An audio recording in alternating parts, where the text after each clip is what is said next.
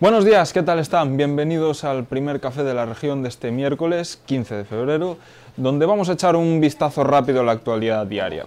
El periódico de hoy abre sus páginas con la ampliación de la universidad, que pide 5.000 metros cuadrados en el entorno de la sede de la Junta para construir el edificio de inteligencia artificial, una obra que tendrá un coste de 4 millones de euros. Nos cuenta más Elizabeth Fernández.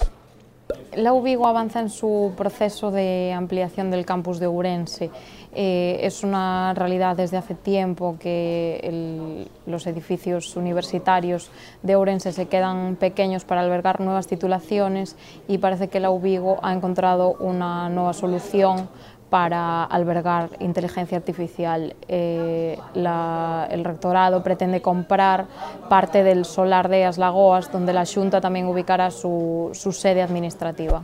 La policía investiga la quema repetida de contenedores en la avenida Das Caldas del barrio de Aponte. Ardieron por lo menos tres noches, el jueves, el viernes y el lunes. Nos ofrece más detalles Patricia Casteleiro. La policía local y los bomberos de Urense acudieron de nuevo al número 3 de la avenida Das Caldas, en el barrio de Aponte, porque quemaron un contenedor de madrugada. Es el tercer día casi consecutivo que, esto ocurre en la misma zona, en el mismo barrio. La policía local está buscando a los autores de, estas quemas que se producen desde el viernes. Las largas esperas en el servicio de urgencias del Chuo, esperas que pueden alcanzar las 12 horas, se cronifican por la falta de soluciones de la gerencia. Nos amplía esta información Xiana Cid. Así es, las largas esperas forman ya parte del día a día del servicio de urgencias del CHU.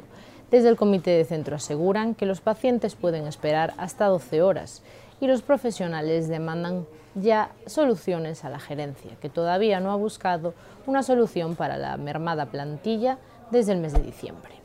La consellera de Infraestructuras, Etel Vázquez, visitó ayer la estación intermodal donde aprovechó para urgir al gobierno que saque a concurso la reforma de la estación de tren.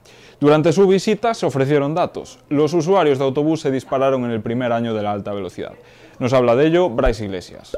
El primer año con AVE en la ciudad ha disparado el número de usuarios de las líneas de autobús que llegan la ciudad de Ourense. La consellera de Infraestructuras, Etel Vázquez, visitaba ayer la estación de autobuses, inaugurada hace dos años, en la que daba a conocer estos buenos datos en el número de viajeros.